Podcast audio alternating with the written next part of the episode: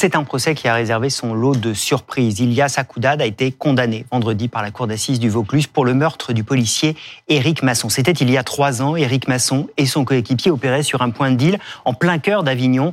Ilias Akoudad était jugé pour avoir tiré sur Éric Masson. Lundi matin, encore, il niait farouchement les faits. Et puis, dans l'après-midi, les mots sont sortis. Oui, c'est bien moi qui ai tiré. Des aveux tardifs, dictés par les remords par la stratégie. Les coulisses de cet aveu avec euh, l'avocat d'Ilias Akouda dans un instant, mais d'abord retour sur cette semaine de procès avec Anne-Solène Tavernier. Tout au long de ces deux semaines d'audience, ils sont venus soutenir la famille. Des policiers, des collègues d'Éric Masson présents pour suivre les débats et écouter le verdict.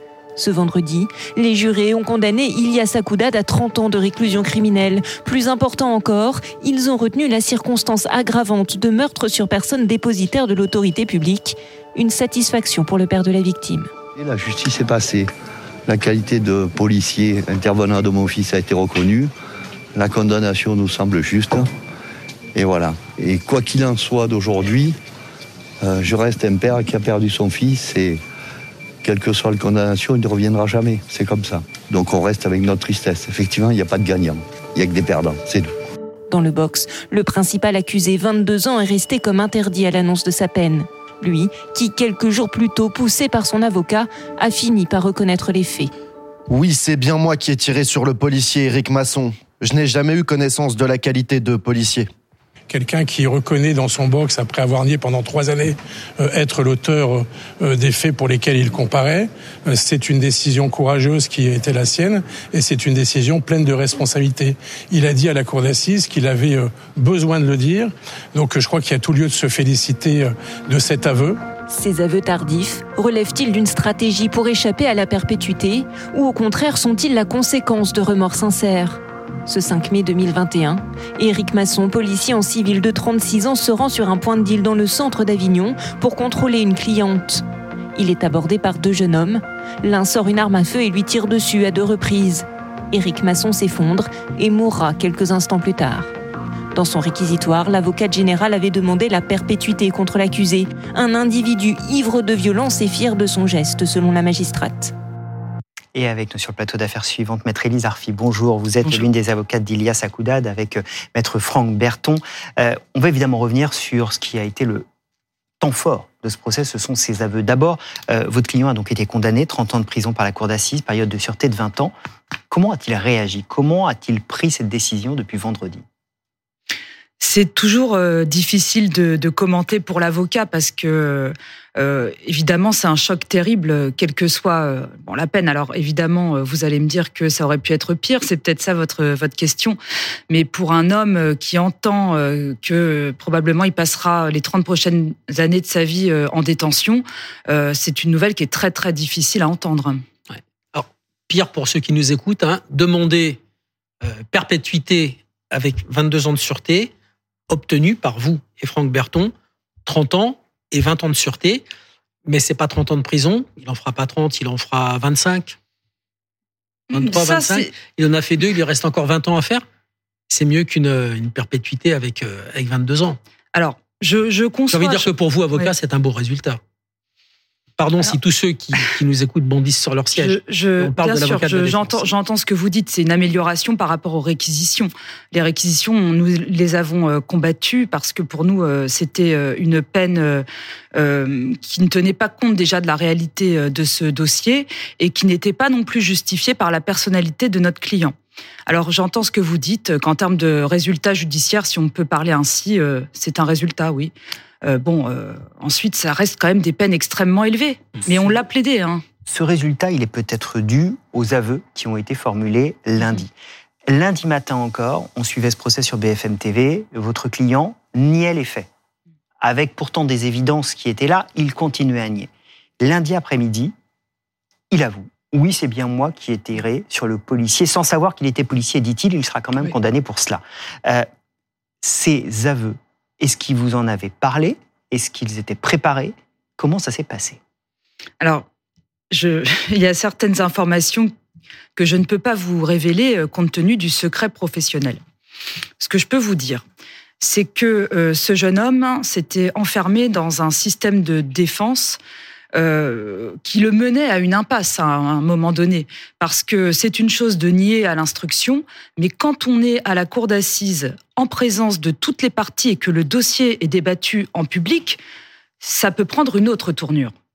Et puis, euh, par ailleurs, je pense que, sans vous donner plus de détails, euh, son entourage euh, souhaitait qu'il soit dans ses aveux, dans, ses, dans ce déni, et ne souhaitait pas justement qu'il passe aux aveux. C'est très difficile en fait de reconnaître parce que souvent on, on ment aux autres, mais on se ment à soi. J'appuie ce que vous dites. Je vous redonne pardon, bien sûr la parole, mais pour éclairer ce que vous dites, il y a ces aveux.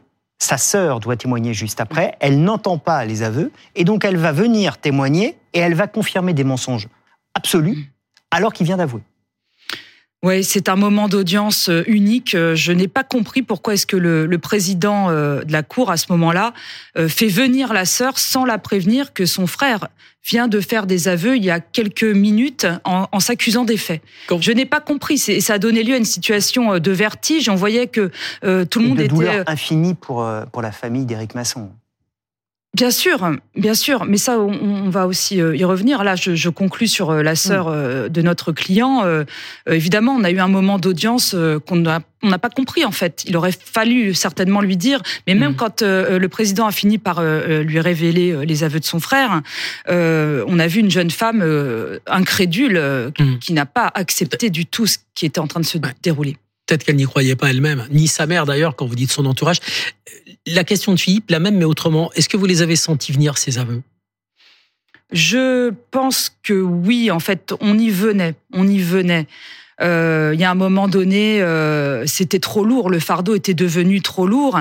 Et puis, euh, notre client avait été particulièrement touché par le père d'Éric Masson, euh, qui est venu également en tant que partie civile euh, à la barre, et euh, il disait qu'il pensait souvent au père d'Éric Masson. C'est mm. comme ça. Il l'a dit. Il l'a dit à l'audience. On a cherché avec Philippe, on a trouvé une autre histoire d'aveu à l'audience. Un avocat qui s'appelait Éric Morin parce qu'il a arrêté. C'était un pénaliste que vous connaissez peut-être. Hein. Il a arrêté l'avocature et à l'audience un jour, il défend un violeur. Mm. Il est persuadé de l'innocence de son client et le client qui est derrière lui dans le box lui tape sur l'épaule. Il le défend en appel. Hein. Mm-hmm. Premier procès, deuxième procès, lui tape sur l'épaule et lui dit Maître, arrêtez, c'est moi. Et Eric Morin raconte cette histoire et dit Mais je, le croyais, quoi. Je le défendais avec toute ma conviction. J'étais persuadé qu'il était innocent. Vous, vous étiez dans cet état d'esprit ou pas? Non, alors, euh, si vous voulez, la question de l'innocence pour un avocat euh, pénaliste, euh, j'ai envie de dire, même si ça peut être incompris, que c'est assez secondaire. Mm-hmm. on défend des hommes, ça c'est certain, mais par rapport à un dossier donné. Notre travail, le travail de la défense, consiste déjà euh, à lire le dossier euh, très en détail et de voir euh, quels pourraient être les points forts de la défense. Ensuite, que les gens mentent ou ne mentent pas. c'est pas votre problème. C'est pas le problème. Alors, dans certaines relations peut-être de confiance, oui, ça peut avoir des, des conséquences.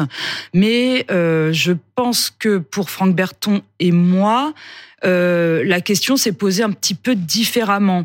Euh, on aurait pu le défendre, mais ça n'avançait à rien. C'était dans l'intérêt de tous hein, euh, que ces aveux surviennent pendant l'audience.